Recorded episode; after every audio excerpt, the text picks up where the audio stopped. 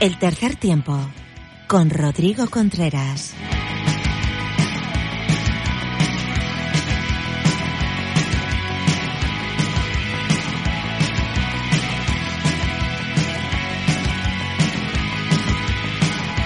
Bueno, pues eh, tenemos contenido extra esta semana, como no podíamos a tenerlo después de ese oro de los Leoncitos sub-20 en Portugal, revalidan título y tenemos a un amigo eh, que llevaba mucho tiempo sin visitarnos en el tercer tiempo, pero que eh, me da mucha alegría volver a saludarle. Juan Pérez Delgado, ¿qué tal? Bienvenido. ¿Qué tal estás, Rodrigo? ¿Qué tal? Enhorabuena, Juan ¿eh?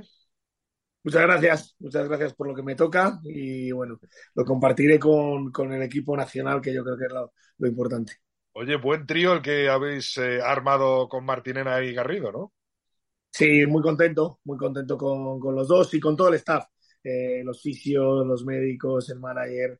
Yo creo que fue algo bueno, pues esas cosas, trabajas a gusto, trabajamos bien, formas un buen equipo y yo creo que eso todo se nota y los jugadores lo notan, que tienen, bueno, pues todas las facilidades que, puede, que puede tener un equipo para ir mejorando cada día.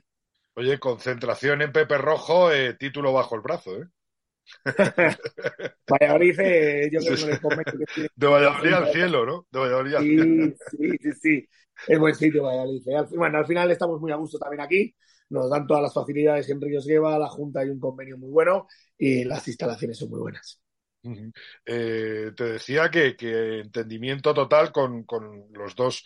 Eh, Mister, tú como seleccionador, eh, un grupo de chavales que, llevo viniendo diciéndolo mucho tiempo, que son grandes realidades ya, tanto en División de Honor como en ligas francesas sobre todo y alguno en, en alguna inglesa, ¿no? Sí, son jugadores que están ya en alto rendimiento. Eso se nota mucho. También queríamos, teníamos poco tiempo para, para entrenarnos. Otra selección llevas desde febrero y nosotros teníamos esta concentración. La concentración está antes que hemos hecho del europeo y queríamos jugadores que estén entrenados bien, en buenos equipos y que estén jugando competiciones buenas. Eso era una, una de las cosas que hemos tenido que hacer. Eh, no, no teníamos mucho tiempo y yo creo que estos jugadores vienen de entrenar bien, sus clubes les entrenan muy bien, vienen de jugar en, alto nivel y eso se nota mucho. Oye, bien Gali de, de 12, ¿no? ¿Cómo te gusta mover las fichas, eh? Gali nos ha dado muchas cosas. ¿eh? La verdad, lo primero ha hecho, ha venido lesionado, ha estado aquí unas semanas, dijo que iba a llegar, los fisios me dijeron que iba a llegar, ha hecho un esfuerzo tremendo, porque era uno de los capitanes del equipo. Él jugaba de 10, pero bueno, le propusimos jugar de centro y porque queríamos un par de cosas que nos podía dar él, un poco de versatilidad que no teníamos en el otro centro, que era un centro de penetración como es Pablo Torres o, o Catazano. Y, lo ha hecho, y lo ha hecho muy bien. Y encima ha liderado el equipo muy, muy bien y, y no se ha resentido la lesión, así que genial. Un Pablo Torres que conoces bien, que está enorme. Ya, ya, el año, ya el año pasado con el Chami, ¿no? Pero, pero Sí, sí, nos da cosas que para nuestro, la forma de que, entendemos el, el, rugby de ataque sobre todo es, es muy importante, alguien que nos hace penetración mucho en el, que nos hace mucho avance en el centro del campo y Pablo lo entiende muy bien eso, entendimos el juego y ha hecho un muy buen, muy buen torneo. Eh, lo que te decía, eh, Juancar, eh, Jeremy en Brim, eh, Ermakov en esta francés, Matamoros en esta Montois, Biarritz para Gavin, bueno, qué, final de Víctor Gavin, ¿eh?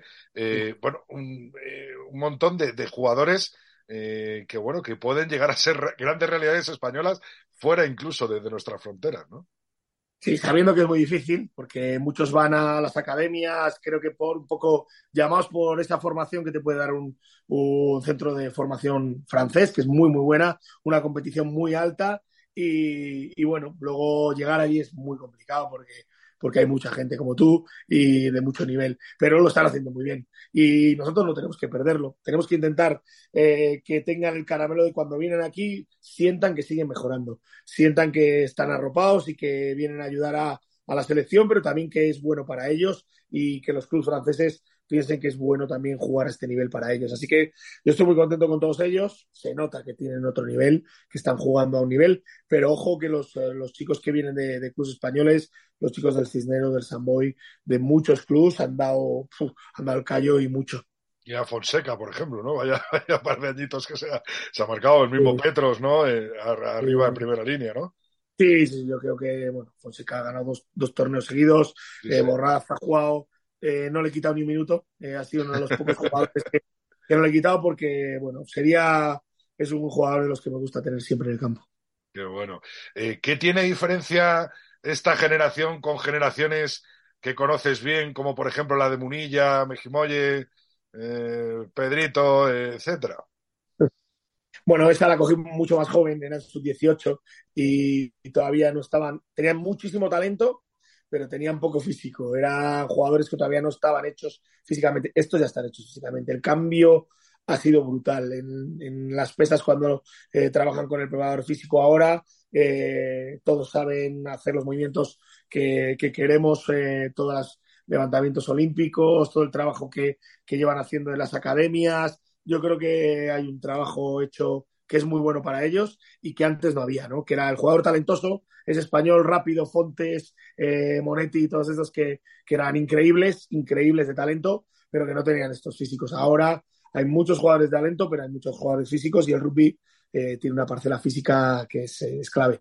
Fíjate, nos lo comentaba Mar cuando estaban haciendo la preparación de las tres semanas, decía, ¿cómo vienen los sub-20 la tía como orgullosa, es decir, físicamente, ¿no? Como, como son tíos grandes, son tíos potentes, son tíos fuertes, ¿no?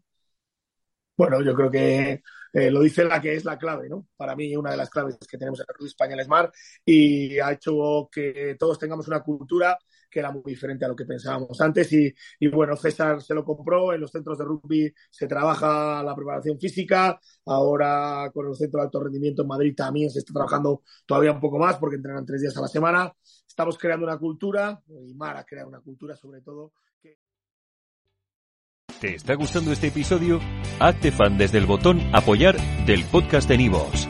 Elige tu aportación y podrás escuchar este y el resto de sus episodios extra. Además, ayudarás a su productor a seguir creando contenido con la misma pasión y dedicación.